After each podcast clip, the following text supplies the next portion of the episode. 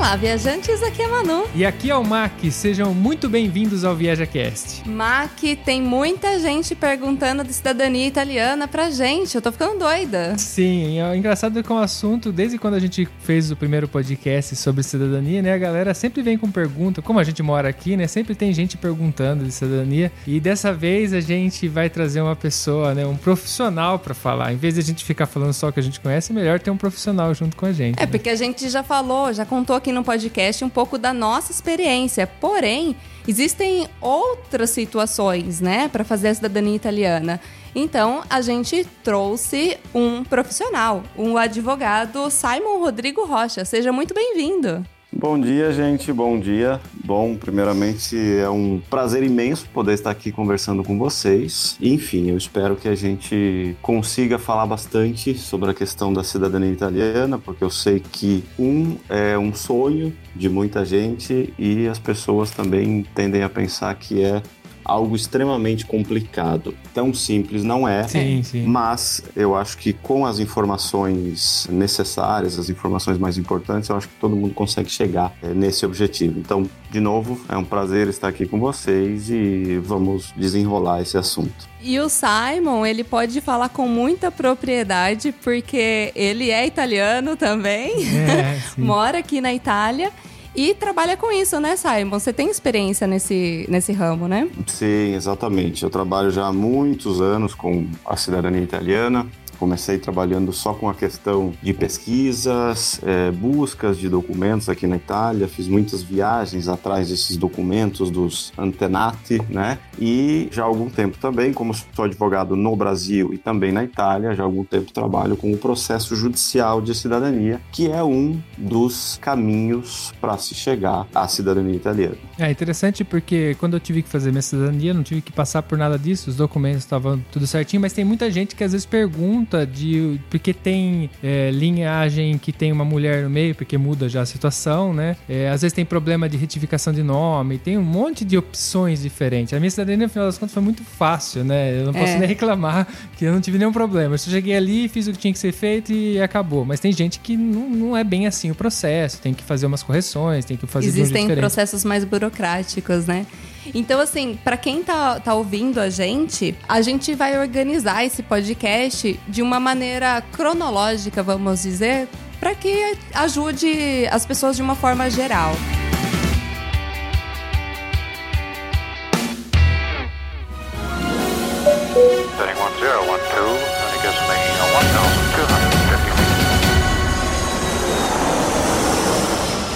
Viaja Cast.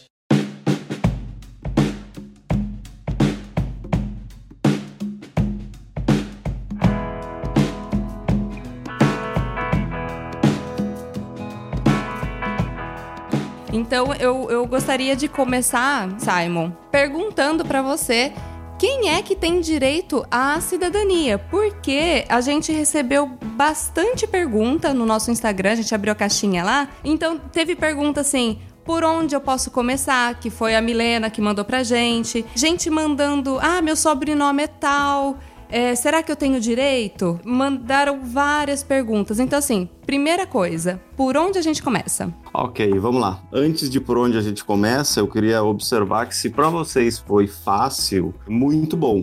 Tá? Porque normalmente não é sempre assim, né? Se vocês conseguiram fazer aqui de maneira razoavelmente fácil, vocês ou tiveram muita sorte ou vocês foram muito organizados, então parabéns, porque precisa ter muita organização para chegar aqui e fazer todo esse procedimento junto aos comunes, às autoridades italianas. Mas enfim, vamos lá. Quem tem direito à cidadania? Se você tem um ascendente que partiu da Itália para o Brasil, um ascendente italiano, você tem o direito.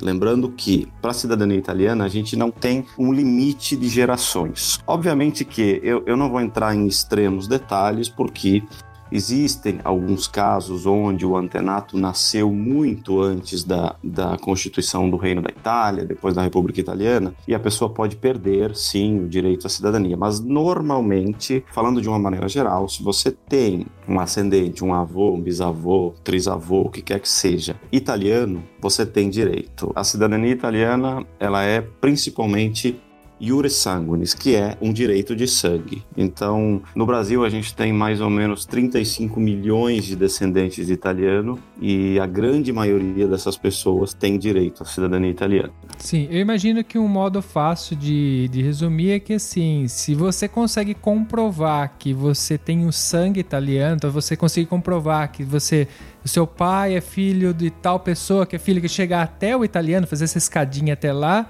você tem direito. Então você tem que só ter que como comprovar isso, né? Ter os documentos que comprovam que você vem de uma origem italiana, né? É meio que, em resumo, eu imagino que seja assim, que fica mais claro para as pessoas entenderem, né? Exatamente. Lembrando que se você tem é, esta descendência, você já é italiano. Obviamente, você vai precisar de uma verificação desses documentos junto às autoridades italianas, ou ao comune, ou ao consulado, ou ao judiciário, enfim, demonstrando, né, mostrando é, através da documentação que você não só tem direito, mas que você realmente é italiano, porque você é italiano desde o nascimento. É mais ou menos assim que funciona. É assim que funciona. Inclusive, Simon, uma das perguntas que me fizeram era se se a pessoa tinha que ser ascendente. Tinha que ter. E, e tem, né? Porque a cidadania italiana é por sangue, certo? Exatamente. Claro, existem outras maneiras, né? Por casamento, por morar na Itália, enfim. Mas uh, o nosso argumento principal, aquilo que a gente fala sobre a cidadania iure sanguinis, exatamente, é um direito de sangue. Então, se você tem teu avô, teu bisavô, bisavó, que partiu da Itália lá em 1890, você tem o direito sim. Tá, e só pelo sobrenome tem como eu saber? Não necessariamente. Primeiro, deixando uma coisa bem clara: o direito de cidadania ele não é um direito de nome. Então, se você não tiver um sobrenome italiano, não tem problema. O importante é que você tenha um ascendente italiano. Agora, nem sempre você consegue saber pelo sobrenome porque às vezes, ok, você tem um sobrenome Cavalieri, perfeito, é muito provável que você tenha, você seja descendente de italianos. Porém, a gente sabe, ocorriam muitos erros na época, então eu já tive casos de clientes, de pessoas que chegaram a mim que tinham como sobrenome, justamente eu citei esse sobrenome Cavalieri, porque esse sobrenome no Brasil se tornou Carvalho. Ah, e aí a ah. pessoa pensou, ah, mas eu sou Carvalho, Carvalho deve ser português. E aí eu também no primeiro momento pensei, olha, provavelmente é português, então a gente vai ter que descobrir de onde saiu esse sobrenome. E aí, quando a gente começa a voltar no tempo, ou seja, correndo atrás da certidão de nascimento do pai, do avô, do bisavô, a gente percebe, a gente descobriu que o antenato italiano se chamava Cavalieri. E no Brasil, como quando eles chegavam, eles não falavam italiano, eles falavam simplesmente o dialeto. A grande maioria dos imigrantes eram analfabetos e também o pessoal que, que estava no Brasil não falava italiano. Então era muito normal que acontecessem erros dos mais simples aos mais grosseiros. Então o Cavalieri se transformou em Carvalho. Você não descobre somente pelo sobrenome, você tem que tentar montar uma árvore genealógica para entender de onde saiu o teu bisavô, o teu avô, e é assim mais ou menos que a gente descobre quando a pessoa tem o direito ou não. É, eu tenho inclusive um amigo que tem o sobrenome Carvalho e ele ouve a gente aí, o Nunes. Ah, é verdade. É, ele também tá para fazer a cidadania dele. E, então, você falando, eu não imaginava que derivava, né? De, de, de, qual era a derivação desse sobrenome. Interessante saber isso. Pode acontecer pode acontecer. Não quer dizer que o sobrenome Carvalho venha disso. Uhum. Né? O Carvalho é um sobrenome normal português, mas muitas vezes esses sobrenomes italianos eram mudados das maneiras mais bizarras que vocês eh, possam imaginar. E, e, Simon, sabendo depois, eu vendo a minha linhagem, vindo do histórico, conhecendo a história da minha família, quais que são os documentos necessários para fazer a cidadania italiana? Ok. Regra geral, via administrativa, se você vai fazer pelo consulado, por algum consulado no Brasil, ou de repente aqui na Itália, algum comune, você precisa juntar certidões de nascimento, casamento e óbito desde o seu antenato, seu antepassado italiano, até chegar em você, tá? Basicamente são esses os documentos. Depois a gente precisa também buscar uma certidão negativa de, de naturalização, que a gente consegue online, é um documento relativamente fácil, mas o principal são certidões de nascimento, casamento e óbito, porque são essas certidões que vão demonstrar a tua descendência. Isso da galera toda antes de vocês, tá? É, sim, até o italiano. Exatamente. No caso meu, que nem eu falei que foi fácil, é porque eu tenho um primo que chegou aqui primeiro, só alguns 12, sei lá, uns 10 anos primeiro que antes de mim. Muito bom. E ele teve esse trabalho e imagina que ele fez isso há praticamente 14 anos atrás e ele teve que fazer tudo por telefone. Então, eu posso falar que até de certa forma a nossa família não era tão complicado os documentos, porque pra ele ter feito isso há 14 anos atrás, recuperar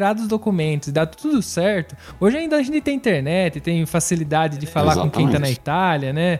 Às vezes tem até pessoas que ajudam, que nem no caso, próprio você que faz a, a ajuda a galera que quer fazer a cidadania. Mas na época ele fez tudo. Nossa, ele me contou, foi um monte de gente ligando e fazia isso e ninguém falava italiano. E ele ainda conseguiu tudo. Sendo que o documento do nosso antenato era registrado numa igreja né? Porque existem os registrados em comunes, que é a galera mais recente, e o nosso era numa igreja, que é pior ainda, eu vejo como mais difícil, porque você tem que falar com o padre, no acervo, tudo é mais complicado. E ele conseguiu. Então, quando eu fui fazer, estava muito facilitado para mim, né? Quem teve a, maior dificuldade foi ele, né?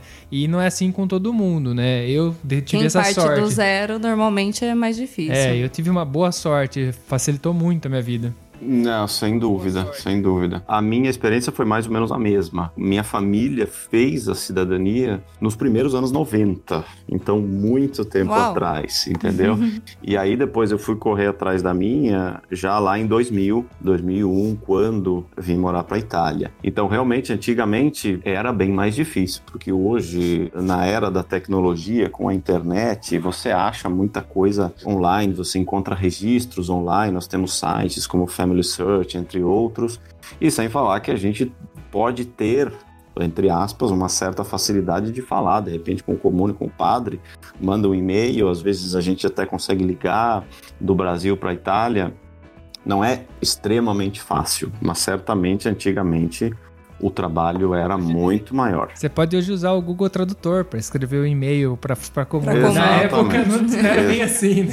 Não, não era bem assim, não. Na época era outra coisa. Eu lembro que quando a gente fez, quando a minha família fez, né, eu era muito jovem, foi contratado uma pessoa, um advogado, que era especialista em todo o procedimento. Ele veio para a Itália, buscou todos os documentos e a gente teve uma certa facilidade porque meu avô, que era o filho do italiano, ele estava vivo ainda e ele sabia muito bem da onde tinha saído, né? Onde tinha nascido o pai dele. Eu, eu lembro muito bem quando eu era criança, ele falava: "Ó, oh, meu pai nasceu naquela cidade, na província de Padova". Então a gente teve também uma certa facilidade nesse sentido mas eu sei que muita gente no Brasil sofre para descobrir quem era o italiano, para descobrir onde nasceu o italiano. Eu sei que não é uma, uma tarefa simples. Né, exatamente. E aí também tem a questão que eles chegavam no Brasil e às vezes eles falavam que era de outro lugar, ou falava só a região que eles eram.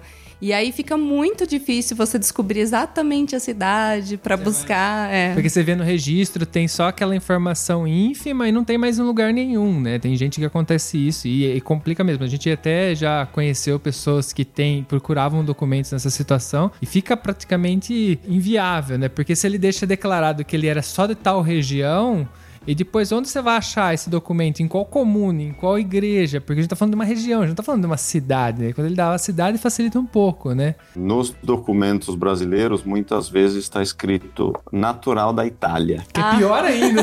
Isso aí complicou, aí já era. a grande maioria dos documentos está escrito assim, natural da Itália.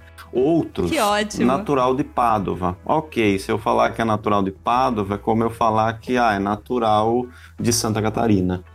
Então é, é difícil porque Acha são... lá, né? Exatamente, exatamente. A maioria dos documentos, inclusive, é assim. São raros os documentos onde, quando você vai procurar lá, por exemplo, o casamento do antenato italiano, porque a maioria deles veio muito jovem com os pais, né? Então você parte desse mais jovem, você vai achar o casamento e lá está escrito fulano de tal, natural da Itália, natural de Nápoles. Não é uma tarefa fácil porque as regiões, as províncias, né, as províncias, províncias são muito grandes, tem muitos comunes, a gente falar aqui de Verona, a gente tem 285, 289 comune. Como é que você vai falar com todos para ver onde é que está esse documento? Então aí é que entra a pesquisa e tudo mais. Sim, até porque o documento para você achar na comune não é também só você achar a comune que está. Você tem que fornecer os dados da pessoa, né, para poder eles poderem achar. Então você fala, ah, ele nasceu em tal ano e tal. E muitas vezes isso daí é impreciso. Às vezes o documento fala,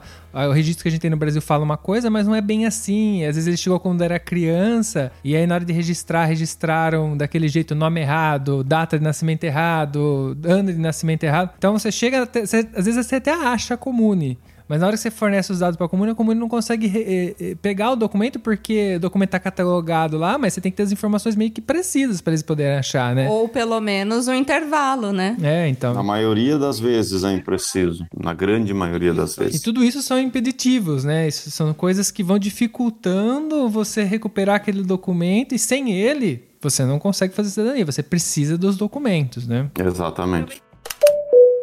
Aproveitando que a gente tá, tá, falando ainda da questão de documentos, eu vou encaixar perguntas aqui que o pessoal fez é, sobre documentos. Por exemplo, o Eduardo ele perguntou sobre a questão da validade da pasta familiar, ou seja, dos documentos, se existe uma validade mesmo sendo esses documentos em inteiro teor. Já vou encaixar uma outra pergunta que é bem parecida, perguntando se era necessário renovar todos os documentos antes de vir para a Itália, no caso, quando o processo é feito aqui. Então, fala sobre validade. Vamos lá, vamos falar um pouco da validade. O documento italiano, que é o primeiro documento que a gente precisa para entender como montar toda a pasta de documentos, ele, é, na maioria das vezes, ele não tem validade. Tá? Você pode usar é, na Itália, digo na Itália ou no consulado. Ele não tem validade. O único problema é no Brasil. Se você tiver que usar esse documento, por exemplo, para fazer uma retificação, os cartórios vão aceitar o documento com uma validade entre seis meses e um ano. Esse é um ponto. Quanto aos documentos brasileiros, todos os documentos da pasta, se você vier para a Itália, principalmente, o ideal é que esses documentos não tenham mais do que seis meses, tá? Porque se eles chegarem aqui com mais de seis meses, é muito provável que o comune vá rejeitar o pedido. Então, principalmente aqui na Itália, onde os controles são muito rígidos, você tem que se ater a essa informação.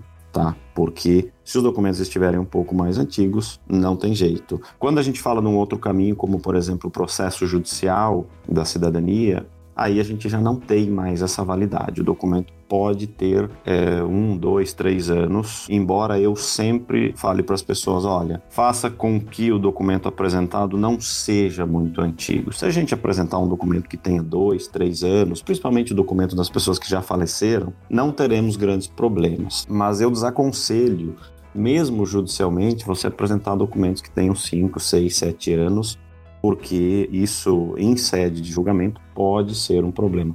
Principalmente documentos de pessoas que estão em vida, né? Porque a gente sabe que o estado civil de uma pessoa pode mudar. De maneira geral, seis meses, não passar disso quando for apresentar essa documentação. Certo. Outra coisa, como que, que a gente consegue os documentos? Porque tem muita gente que não sabe por onde começar a procurar ou onde que faz o pedido desses documentos. Então, vamos falar de maneira, eu acho que assim, até individual, onde a gente faz pedido de cada tipo de documento. Ok, vamos lá. Os documentos brasileiros. Você tem. É... Peraí, gente, perdão. Quer beber uma água? Pode beber uma água. água. Pode ficar tranquilo. Vou, deixa eu pegar um copo de água, aguenta aí. Daqui a pouco vou estar aparecendo o Temer naquele, naquele vídeo lá, que ele está é. engasgado lá e começa a falar que nem um vampiro. Fala igual vampiro. E ao mesmo tempo, nós não vamos parar por aí. Já estão encomendados. Bem que eu pedi, um, bem que eu pedi uma pastilha. Já estão encomendados estudos para eliminar para eliminar Chega, é muito.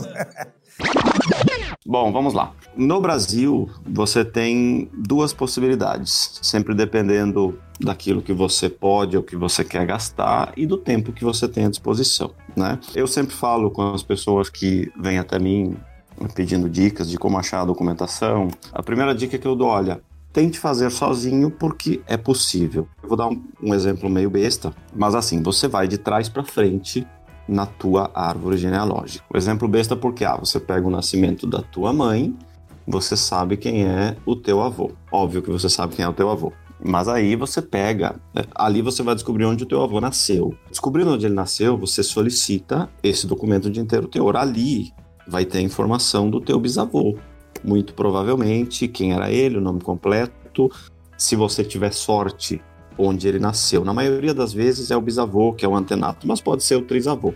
Então você vai de trás para frente, você solicita, você tem que descobrir a cidade, o cartório, né, onde estão esses documentos e solicitar uma certidão de inteiro teor. Quanto mais para trás você for, mais descobertas você vai fazer, tá? É mais ou menos assim que funciona é, falando de uma maneira muito é, simplista, digamos assim. Certidão de nascimento do pai ou da mãe, certidão do avô, certidão do bisavô. Se o bisavô nasceu na Itália, provavelmente você vai só achar o casamento. Às vezes você não sabe onde está o casamento do teu bisavô. Como é uma, uma dica legal? O que é que você faz? Hum. O que, que acontecia na época? Normalmente, o filho mais velho nascia na cidade onde eles casavam e também numa data muito próxima. Então, se de repente for o teu bisavô italiano, você veja quem é o, o irmão mais velho do teu avô, ou se o teu avô é o mais velho. Ah, ele nasceu em Bento Gonçalves, no, no Rio Grande do Sul.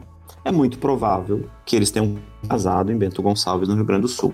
Se você não sabe a data, os cartórios disponibilizam a pagamento, claro, uma pesquisa de 10 em 10 anos sobre esses documentos. Então ali você pode encontrar. E esses são os documentos brasileiros. No italiano é a mesma coisa, você vai de trás para frente e aí você vai encontrar muito provavelmente descobrir quem era o italiano se você ainda não sabe e também entender onde, onde ele nasceu. Porém, claro, como eu disse, você eu sugiro que você tente fazer isso sozinho se você tiver tempo, né, e, e paciência para ligar para cartórios e tudo mais. Caso você não consiga, você não tenha o tempo ou é muito difícil, aí o ideal é apelar para um, um pesquisador genealógico que tem profissionais muito bons na área que conseguem reconstruir toda a tua árvore genealógica e descobrir exatamente onde estão esses documentos. Ok. Para quem nunca. Porque às vezes a pessoa que está ouvindo nunca teve contato com uma certidão de interior, o legal dela é que é uma certidão meio que descritiva do dia. Ela vai pegar todos os dados que tem do dia ali e vai estar tá nessa mesma certidão. Então, se você lê, é meio que um, um texto do que aconteceu com os dados importantes, né? O nome da pessoa, tá? os registros, o número de registro. Mas é legal que ela tem um formato meio de descrição do momento.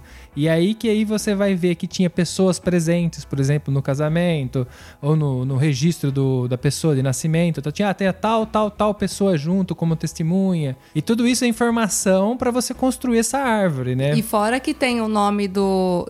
Assim, tem desde quando nasceu, tem se casou, tem o nome dos pais da noiva, o nome dos pais do noivo, tem se já tinha filho, tem o nome de todo mundo. Então, assim, o inteiro teor entrega muita informação. Cada inteiro teor que você pegar vai te ajudar a olhar para os outros, né? A descobrir informações de outros. Exatamente. O inteiro teor vai servir para duas coisas já de início, né? Vai servir para você montar a tua pasta de documentos, porque você precisa apresentar às autoridades italianas o documento de interteor e vai servir para provavelmente você descobrir muita coisa, porque lá vai estar escrito no dia tal compareceu o senhor tal e a senhora tal para o casamento. Vai ter, na maioria das vezes, todos os detalhes, como vocês mesmos falaram. Às vezes a gente não tem tanta sorte, o inteiro teor contém pouquíssimas informações, mas de um jeito ou de outro, essas certidões elas têm que ser solicitadas, porque você,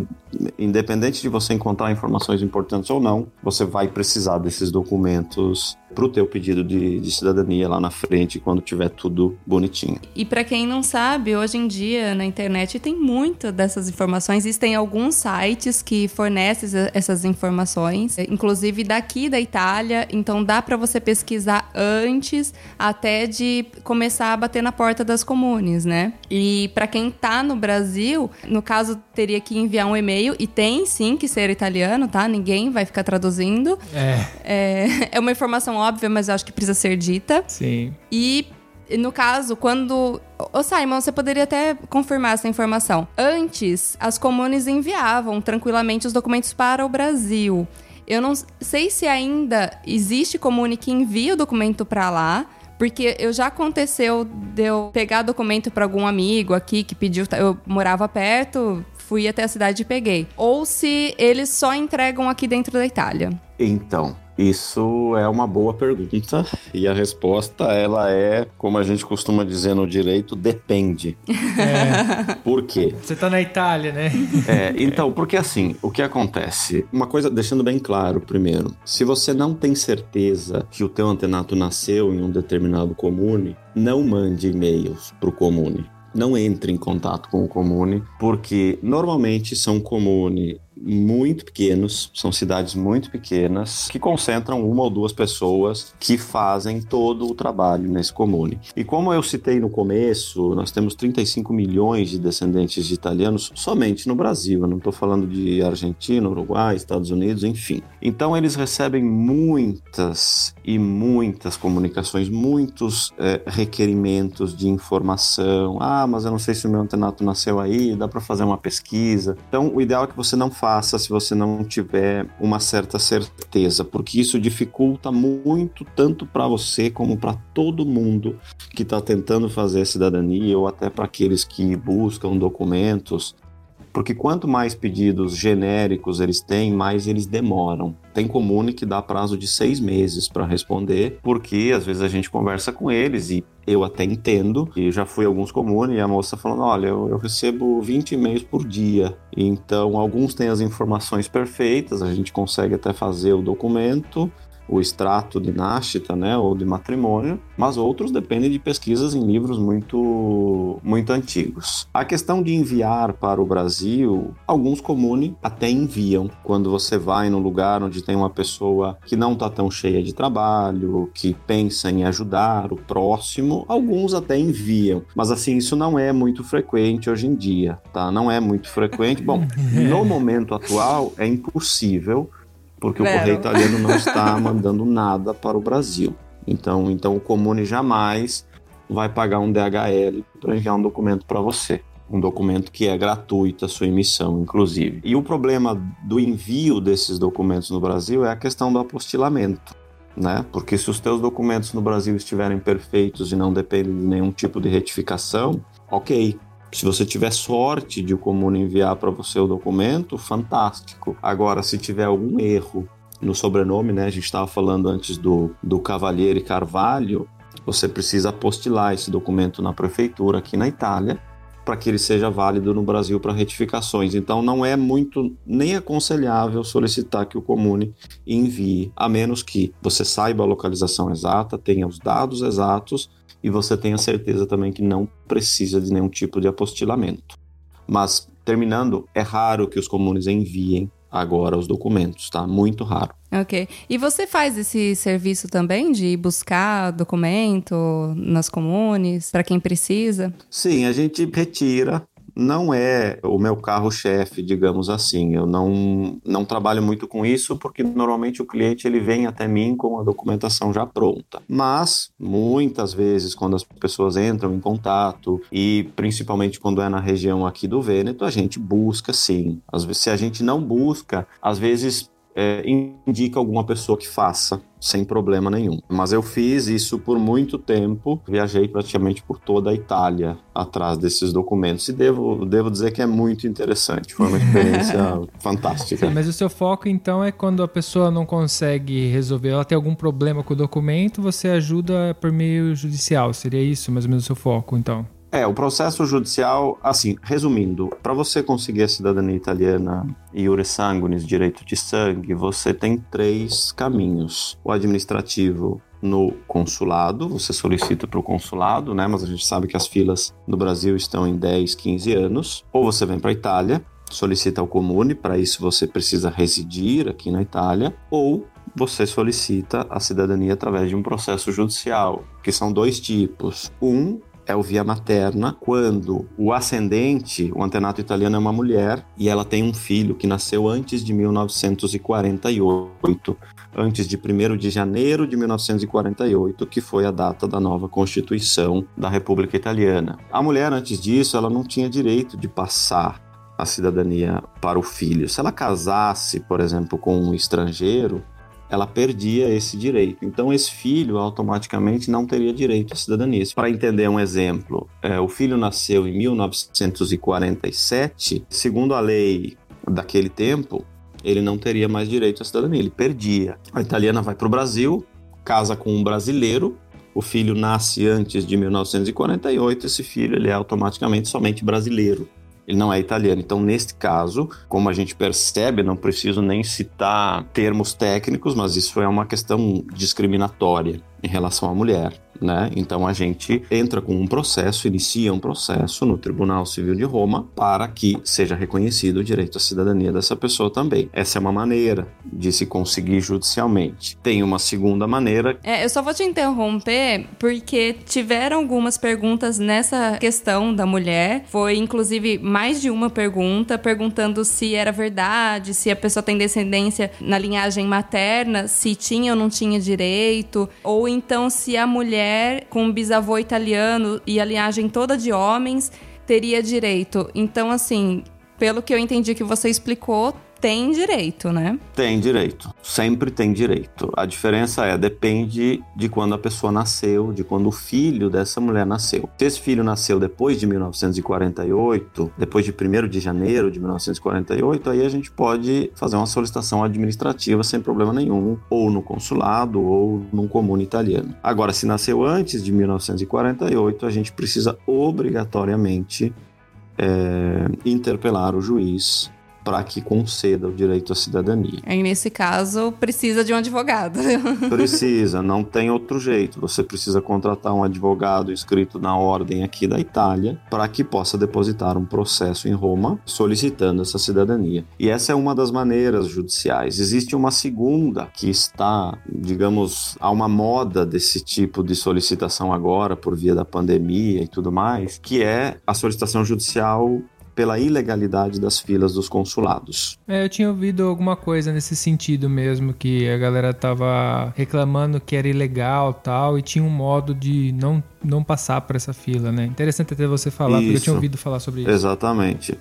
Porque legalmente o consulado teria 730 dias para avaliar o teu caso quando você faz uma solicitação de cidadania. Ou seja, você faz o pedido, consulado tem 730 dias para verificar a documentação e dar um parecer dizendo, olha, você tem direito ou você não tem direito. A gente sabe que somente para você ser chamado para apresentar os documentos, é, eu falo de Brasil, mas temos problemas em vários consulados do mundo, também nos Estados Unidos, no México, mas no Brasil os prazos estão entre 5 e 15 anos. Eu acho que 5 até é um prazo curto que nem, nem existe mais, porque Curitiba era um consulado que estava com 15 anos, mas agora os prazos são maiores. Então, isso é ilegal, isso é uma ilegalidade, e aí a gente expõe isso para o juiz, porque um direito que é protelado por 10, 15 anos, é a mesma coisa que um direito negado, porque tem gente que morre na fila do consulado, tem gente que morre esperando ser chamada nos consulados. Então, esses são os dois caminhos judiciais para você chegar à cidadania italiana. Uma dúvida minha em relação a isso. Para a pessoa fazer esse tipo de requisição por ilegalidade da fila, ela teria que esperar os 700 e poucos dias para depois efetuar. Então, ela deu entrada e aí superou esse período legal, ela pode dar entrada judicial, ou ela simplesmente não, eu quero fazer minha cidadania, já vou direto nisso. Cato, não, já vou, eu sei que é ilegal, eu não vou esperar, eu pago já um advogado para saltar esse período. Essa é a minha dúvida, ela tem que esperar esses dias para depois entrar? Perfeito, essa pergunta é muito pertinente, é muito pertinente. Então, assim, indo, falando da letra da lei, a pessoa realmente teria que esperar dois anos porque depois de dois anos é que ela pode dizer: olha, o meu direito está sendo lesado. Eu estou há dois anos nessa fila. Porém, já está bastante pacificado nos tribunais italianos que as filas dos consulados, principalmente brasileiros, elas duram muito mais do que dois anos. Então a gente inicia, a gente pode iniciar o processo antes disso, até porque, como a justiça é lenta no mundo inteiro, a gente sabe, do momento que a gente depositar o processo até o momento da audiência, muito provavelmente vão passar esses dois anos. Então, se você ainda, o teu direito ainda não foi lesado, quando a gente depositar o processo até o momento da audiência, é muito provável que esse direito seja lesado. Então, a gente pode iniciar o processo antes desses dois anos. Ok, a gente inicia, como eu disse, a gente deposita o processo para que seja designado o juiz, vai demorar pelo menos uns oito meses. Então, não tem problema algum. Claro que, se você já está na fila há mais tempo, é uma garantia ainda maior de você conseguir fazer valer o teu direito no tribunal. Então, só para deixar claro, quem gostaria de fazer a cidadania italiana não necessariamente precisa vir até a Itália para começar o processo. Dá seguramente fazer pelo, Do- pelo do Brasil, Brasil, pelo, através do consulado. Tudo vai depender, eu acho, imagina. No caso do judicial, você não tem que vir à Itália, porque você vai fazer uma procuração para o advogado e o advogado vai entrar com um processo aqui para você. Não, não há mais nada que se fazer, não há necessidade da pessoa vir à Itália. É, eu acho que dá pra deixar claro pra galera assim, existem várias opções, né? Tem pessoas que não têm pressa, tem pessoas que têm pressa. Se você tem pressa e tem documentos ok, tudo ok, o processo que eu imagino que seja mais rápido em contexto geral é você vir pra Itália, morar aqui e passar o período, fazer tudo por aqui, que eu acho que foi o que eu fiz, que é o consideravelmente o mais rápido. Porém, Porém, tem todo um outro porém, né? Isso tem, isso tem que. No meu caso, eu tinha, eu tinha o documento certo. Tipo assim, eu consegui a residência que não é fácil você conseguir a residência aqui. Então eu tinha quem me ajudava, tal. Cheguei e consegui passar por esse período. Tem pessoas que não, eu quero a cidadania e não tenho pressa. Então você pode entrar na fila, pode fazer judicial, né? Que é esse caso. E existem as pessoas que têm a vontade, mas os documentos não estão corretos. E você não vai fugir de um advogado. Essa é a questão que você tem que ir até um advogado, que ele vai te orientar e ele vai fazer, que é o caso né, do Simon, que ele vai poder fazer e te ajudar, e, né? e às vezes a pessoa também não tem interesse em vir morar aqui na Itália. Ela quer tirar a cidadania Porque ela tem direito. pela questão do direito, pela questão do passaporte também, que facilita, algumas, tem algumas facilidades e tudo mais. Mas o italiano serve muito, né? Se a pessoa resolver fazer daqui, né? Da Itália. É, é assim, você precisa, se você vier para Itália, o meu conselho é que tudo esteja é, 100% perfeito. Os teus documentos estejam perfeitos, a tua residência, onde você vai morar, de repente um contato prévio com o comune para entender como é que eles trabalham, porque uns são mais fáceis, outros mais difíceis. E o ideal é que você saiba falar italiano sim. Porque tem dois tipos de pessoas que fazem essa solicitação na Itália, né? Você vem para ficar aqui um tempo e depois ir embora, ou voltar para o Brasil e ir para outro lugar. Mas é, o importante é que você fique aqui o tempo todo do procedimento. Vocês me perdoem, eu sou bem chato com nomenclaturas, então para deixar bem claro. Não tem Não. problema, pode falar. O processo ele é judicial. Quando você faz na Itália no consulado, é um procedimento de verificação de documentos, tá? Não é um processo. Todo mundo Ah. chama de processo, mas não é um processo. Ah, ok. Ok. Então, assim, o importante é que você fique aqui, mesmo que você não queira morar aqui, que você fique aqui durante todo o tempo. Porque tem muita gente que vem, fica alguns dias e vai embora, não fica durante todo o tempo da avaliação dos documentos, e isso no futuro pode gerar problemas, porque seguir a lei arrisca, tá? Então, você vem aqui, fica, se tiver que ficar um mês, dois meses, seis meses, você fica. Mas eu entendo também que não é simples fazer dessa maneira. Justamente por isso que muita gente apela para o processo judicial, porque a pessoa consegue continuar a sua vida normalmente no Brasil, enquanto o processo se desenrola aqui na Itália, né? Diferente de você ter que vir para cá, ficar aqui, de repente você tem um trabalho, você tem família, filhos, não é, eu entendo que não é uma coisa muito simples. Melhor se você de repente quer vir para ficar aqui. Aí é diferente. Sim, é, sim, sim. E eu acho que é importante a gente ressaltar que durante esse período que você está esperando a cidadania sair aqui na Itália, no caso, você não pode trabalhar legalmente, você tem que ficar em casa. É. Então, assim, se vier, tem que vir sabendo que vai ter que ter uma grana de reserva para se bancar durante pelo menos seis meses, que é, É, pelo menos, que é a se der média sorte. de espera, né? É, pode ser que dure menos. Tem comune que dura menos. Pode ser que dure um mês, dois meses, mas assim, eu acho melhor você se precaver sabendo que não vai poder trabalhar. Então, por isso que eu disse também lá no começo que precisa não só para buscar os documentos, para juntar a pasta, mas para todo o procedimento precisa ter muita organização, muito planejamento. Né? Não é simplesmente, ah, vou comprar uma passagem, vou para a Itália e lá É. a gente vê. É, eu recebo ligações todas as semanas de pessoas, às vezes desesperadas, porque, ah, meu Deus, eu vim, mas os documentos não estavam todos perfeitos, o comune não quer aceitar. E aí, infelizmente, a gente tem que falar para a pessoa: olha, eles não são obrigados a aceitar. O procedimento é assim.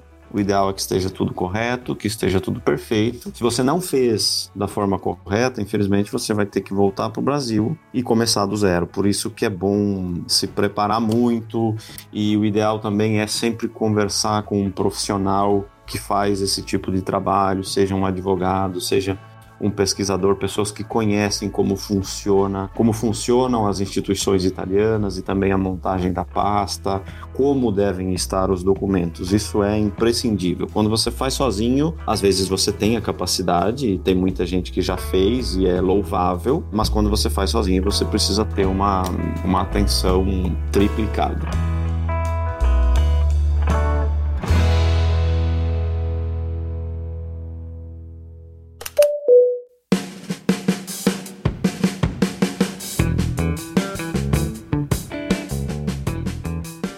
Eu vou aproveitar essa oportunidade, não sei se você permite, mas eu quero deixar o seu, visto que você trabalha com isso, né, deixar os seus dados para as pessoas contactarem você, porque como teve muita gente que veio com dúvida pra gente, a gente tem um limite, né, uma limitação de poder ajudar as pessoas. Imagino que você sendo um profissional, você pode ajudar elas. Então eu gostaria de deixar seus dados, tudo aqui embaixo na descrição, porque aí as pessoas podem entrar em contato e tirar essas dúvidas. Claro, E acho que o jeito mais fácil é falar com quem conhece, né?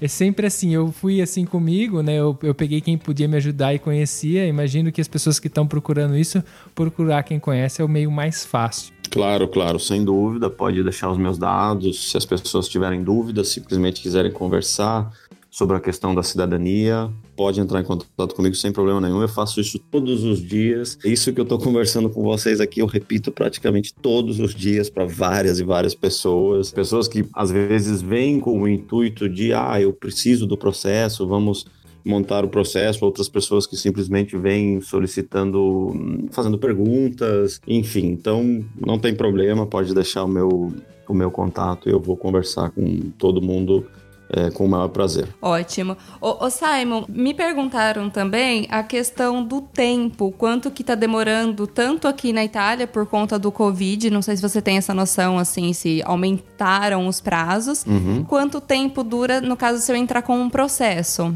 em média? Aqui na Itália, no momento, é um pouco desaconselhável vir e fazer o procedimento, tá? Não está muito fácil. Acho que nem pode, né? É, não tá. Fa... Na realidade, poder até pode, ou até podia até alguns dias atrás, mas infelizmente pela questão do aumento da pandemia, muitas medidas estão sendo tomadas, então o governo instituiu que de 70% a 75% dos funcionários públicos aqui tenham que trabalhar de casa, é, home office. Então, é altamente desaconselhável pensar em vir à Itália agora, tá? Altamente desaconselhável. Quanto ao prazo normal, em épocas de não pandemia, é, ele depende sempre do comune, é, onde você vai fazer a solicitação. Pode demorar um mês, como pode demorar oito meses. Depende muito do tamanho do comune, é, de quantas solicitações eles têm, de quão rápido eles trabalham. Então é muito relativo, muito relativo. Quanto ao processo judicial, em média, ele dura dois anos. Pode ser um pouco antes é, que ele termine, pode ser um pouco depois, mas a média, mais ou menos dois anos. É, é isso que está durando no momento. Poxa, nem é tanto assim, eu É, achava você que era tá mais. é. Eu também achava que era mais tempo, mas não. Não, eu acho que vale muito a pena porque não é uma espera tão grande né? Diferentemente de ou você vir para Itália e mudar toda a tua vida para conseguir a cidadania, né? Pelo fato de você ter que residir aqui algum tempo, ou de repente você ficar numa fila do consulado por 10, 15, sabe-se lá quantos anos. Então é uma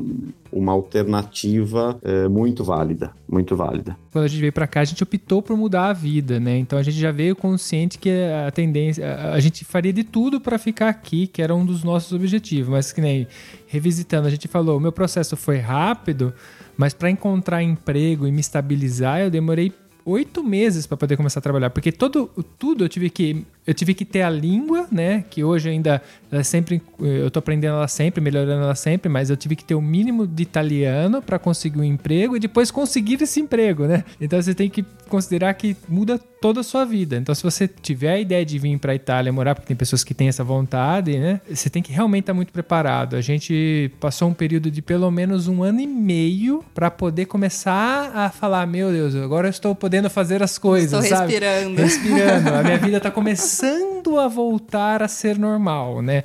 Ainda demorou mais um quase três pra gente começar a ter uma vida bem normal, assim, né? Porque a gente ainda tá em fase de normalização da vida.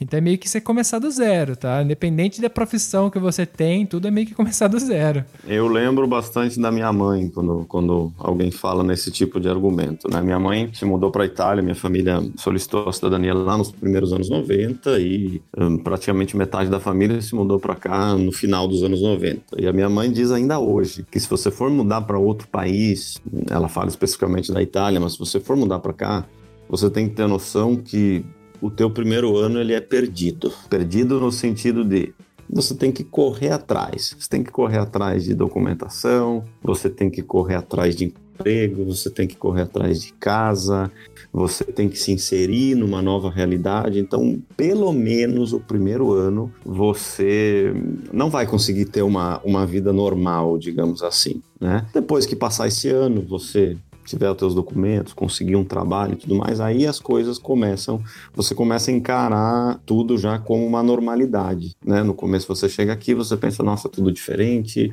é uma cultura diferente da nossa, nós saímos do Brasil, da América Latina, estamos na Europa. Então o primeiro ano vai ser assim, vai ser entre aspas perdido. Eu, eu não acho que eu não, não acho que seja perdido porque você aprende muita coisa. Isso sem dúvida, você aprende demais. Mas aí para você ter uma vida normal, vai passar pelo menos um ano, um ano e meio. Ah, sim. Ah, eu acho que seria um investimento, na verdade. Mas eu acho super importante a gente falar isso, porque às vezes o pessoal acha que só o fato de você pisou na Europa você tá rico, né? E não é bem assim que funciona. E que você vai chegar aqui você vai ter a, o mesmo comportamento que você tinha no Brasil. Na verdade, não dá para ser bem igual. Você tem que se adaptar à cultura. A cultura é diferente. Bom, aproveitando que você tinha falado durante o programa sobre a questão da necessidade de retificar alguns documentos, eu gostaria de, de aproveitar que você está aqui e explicar de uma maneira até melhor que a gente sobre o que é exatamente essa retificação de documento, quando ela é necessária, como se faz. Perfeito, ótima pergunta. Vamos lá. O problema das retificações, como eu falei lá no começo, os italianos chegavam no Brasil, final de 1800, eles não falavam italiano, as pessoas que os recebiam, tanto quando chegavam no Brasil ou no cartório, quando nascia um filho, quando ia casar também, eles não falavam italiano e não falavam também português. Né? Eles falavam o dialeto deles e o pessoal que trabalhava no Brasil certamente não falava italiano e muito menos os dialetos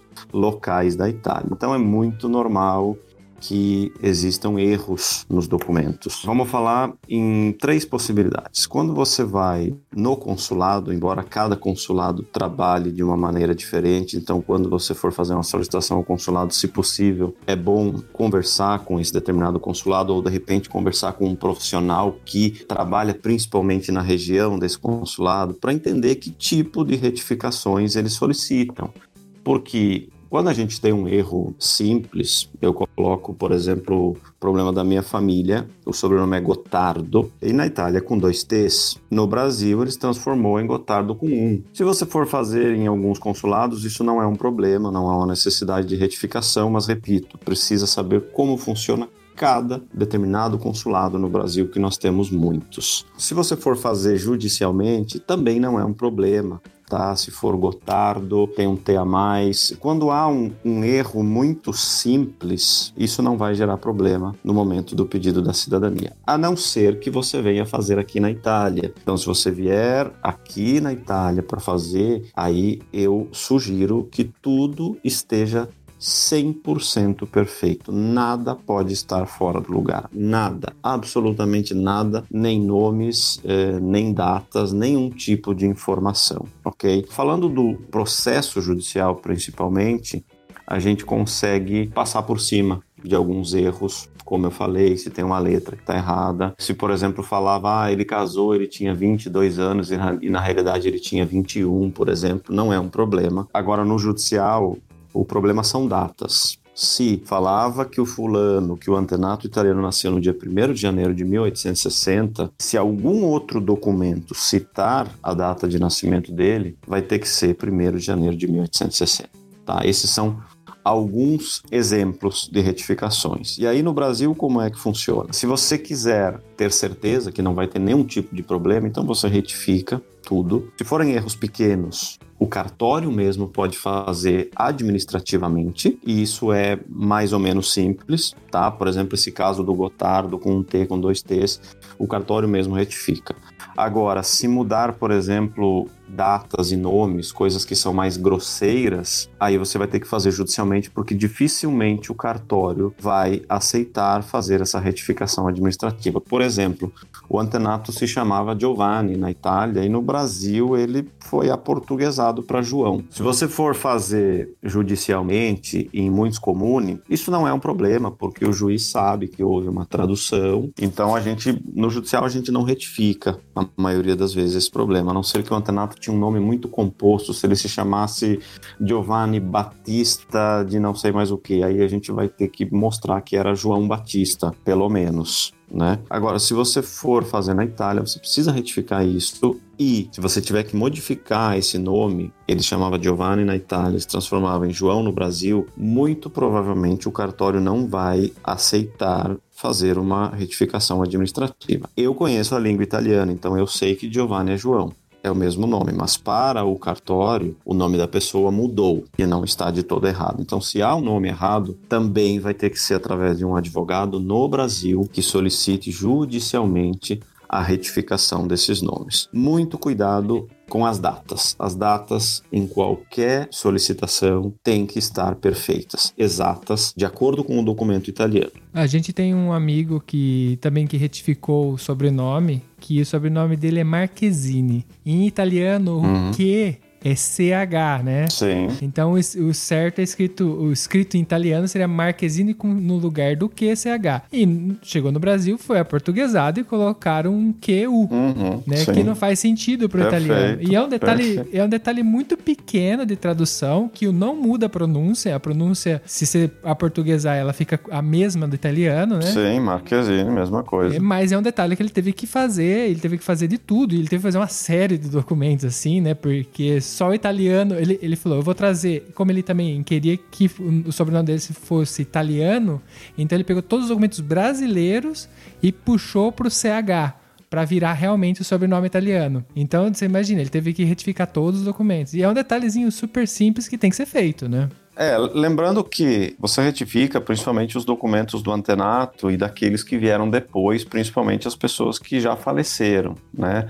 Se pessoas em vida têm esse problema no, no nome, no judicial principalmente, a gente não retifica porque tanto a lei italiana como a brasileira fala do direito ao nome. Então você não é obrigado é, a modificar o teu nome, até porque o direito à cidadania, como a gente já falou, é um direito de sangue e não de nome. Porém, se você for fazer principalmente na Itália, tudo tem que estar perfeito. E também nesse caso, eu digo, o ideal é conversar com um profissional da área, alguém que faça pesquisas ou que monte pastas ou um advogado, enfim, para você ter certeza daquilo que vai fazer, porque principalmente em questão de consulado e Itália, é muito grave de repente você ficar na fila 10 anos e descobrir que os documentos estão com algumas divergências e você não tem tempo hábil para arrumar isso, ou se de repente você está na Itália e os documentos têm problemas por menores que possam ser, e aí como é que você vai fazer para resolver essa situação estando já aqui? Então o ideal é manter tudo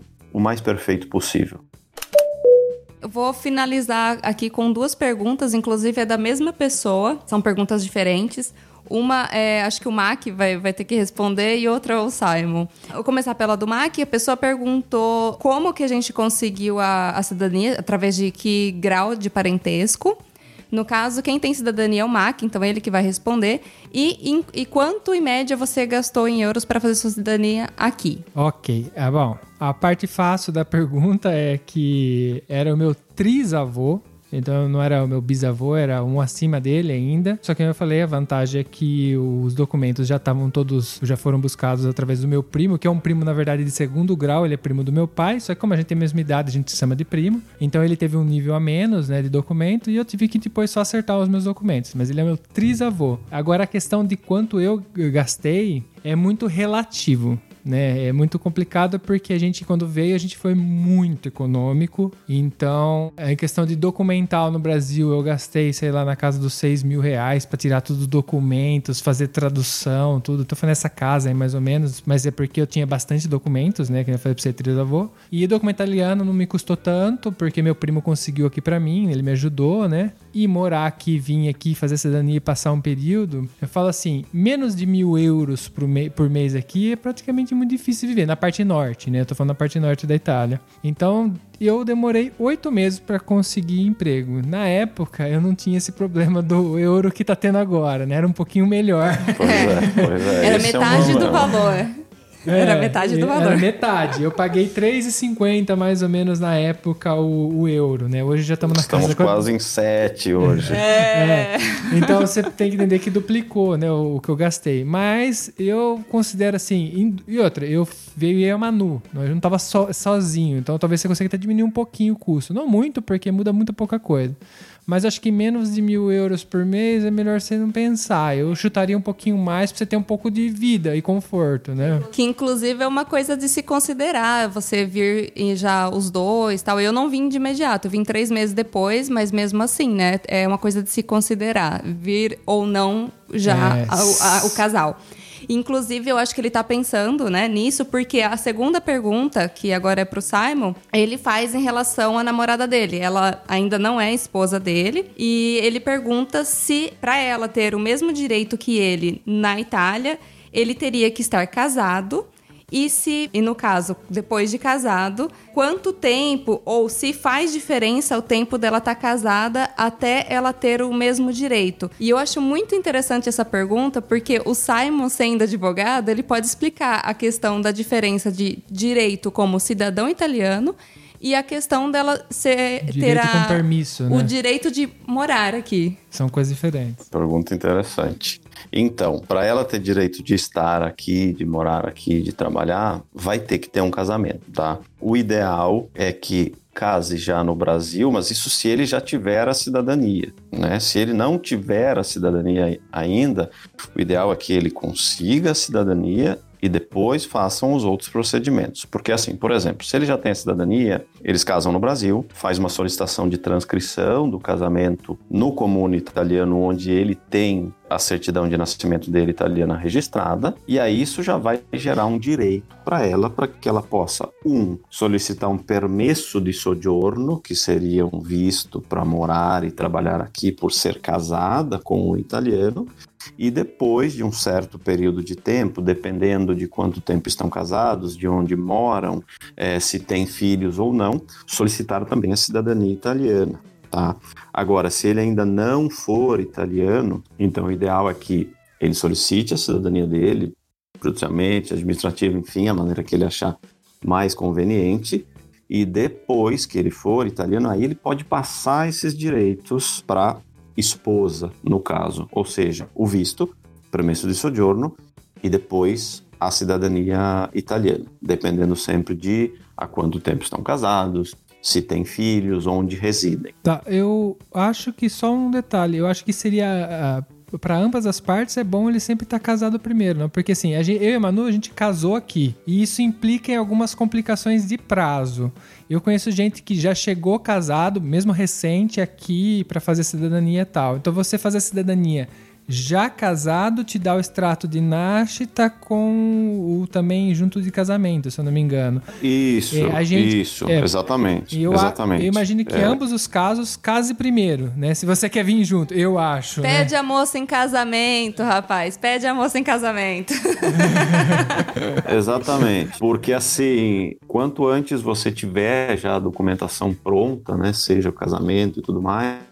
É mais fácil. Até porque se você faz uma solicitação de cidadania, quando você for reconhecido, você já pode solicitar a transcrição do casamento. E aí isso já facilita muito a vida, né? Mas obviamente que para poder passar algum direito para a esposa, é, justamente precisa estar casado. Ele não pode trazer ninguém para cá se simplesmente for namorado ou coisa do tipo. Você pode trazer um familiar, a mãe, o pai, é, sempre respeitando algumas condições, obviamente. Sim, e lembrando que quando você se torna cidadão, você tem os mesmos direitos e deveres de um cidadão italiano. E é diferente é, no caso dela, e também no meu caso, a gente tem só o permesso para a gente morar aqui. Então eu não tenho os mesmos direitos e deveres do mar. Deveres, sim. Sim, mas, mas, é, direitos é um pouco não. diferente.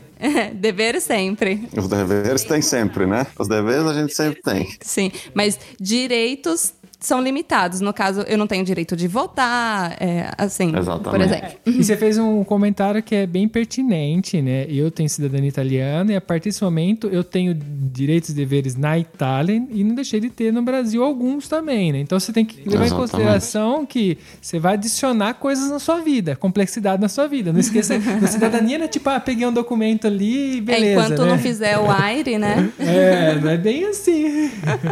Não é só festa e alegria. Então é, é, é bem isso que a Manu falou, é assim que funciona. Claro que depois você vai poder solicitar a tua cidadania italiana e claro que é uma outra modalidade, né? O teu, o- a tua solicitação, a solicitação da esposa, do marido, vai ser uma cidadania por naturalização, que é diferente daquilo, do, do assunto principal daquilo que a gente falou, que é o direito de sangue. Exatamente. Mas eu acho que dá um programa inteiro só falando disso também. Dá, entre outras coisas. Bom, eu acho que a gente conseguiu responder de modo geral todas as dúvidas que nos enviaram e conseguimos, olha, Fazer um programa mais rico, né? É, es- estamos de parabéns porque a gente conseguiu Ótimo, resumir bastante esse assunto sobre cidadania. Eu espero que a gente consiga ajudar você, ouvinte, se estava com bastante dúvida no seu processo, até a você decidir que maneira que você pretende dar entrada na sua cidadania. Ouvindo Simon, hoje se eu estivesse no Brasil, provavelmente eu faria é, através do Brasil mesmo, por conta de valor de euro, complicação de vir até É, aqui Nesse momento tá bem assim, né? e tudo mais, eu optaria por isso. Eu acho que é, é uma questão racional, né? De, e também de cálculo, né? Gostaria de agradecer ao Simon pela gentileza de doar o seu tempo e esclarecer tantas dúvidas assim. Bom, se você gostou do programa e tem ainda mais dúvidas, pode enviar pra gente, porque a gente chama ele de novo aqui. Eu acho que se ele tiver disponibilidade, a gente conseguir com a agenda dele aqui, a gente pode montar um outro programa esclarecendo as outras dúvidas, porque eu sei que isso tem um milhão de opção, um milhão de dúvidas. Então não esqueça de entrar em contato com a gente. Você pode mandar um direct no Instagram ou um e-mail para contato arroba viajacast.com.br e ali a gente vai trocar uma ideia e talvez se for um volume grande de perguntas a gente monta outro programa, a gente conversa com ele se ele tem disponibilidade e a gente pode se informar melhor. É um assunto sempre muito, né? As pessoas têm muita dúvida, então é sempre, legal tem falar sobre. o, o que se falar sobre. Provavelmente eh, dá para gravar vários programas sobre isso.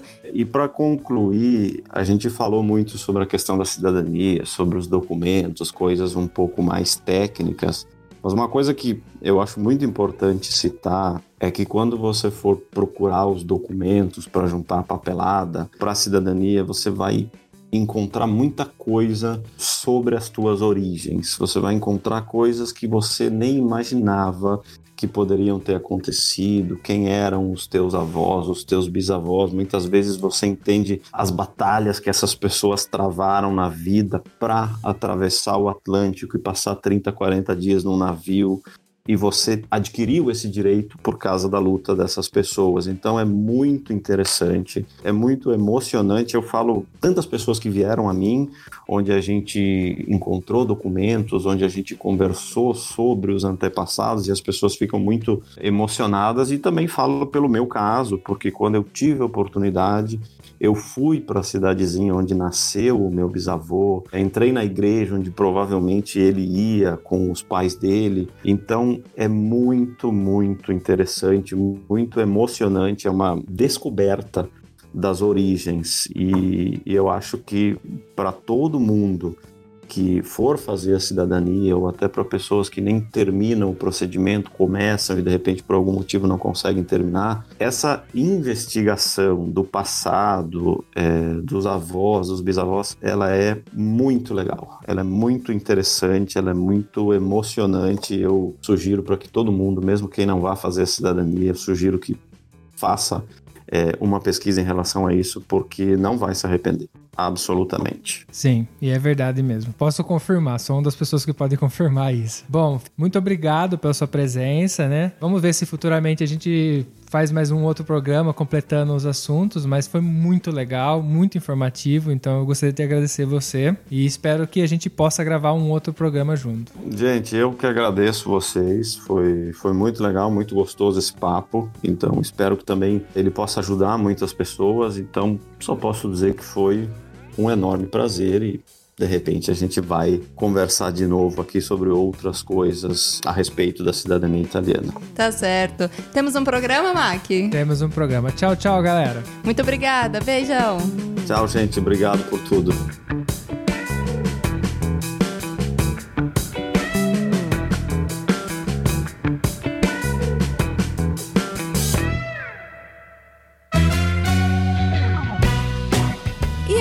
Gostou desse episódio? Não esquece de seguir a gente no Instagram ViajaCast. Lá você fica por dentro de todas as novidades. E através da hashtag ViajaCast você vê as nossas fotos de viagens que tanto falamos por aqui. Caso você compartilhe, não esqueça de marcar a gente para a gente poder ver também. Se você quer entrar em contato com a gente, manda um direct no Instagram ou um e-mail para contato@viajacast.com.br. E fica aqui o nosso muito obrigado para quem colabora compartilhando o nosso querido projeto e para os nossos patrocinadores, cujos nomes estão na descrição de cada episódio.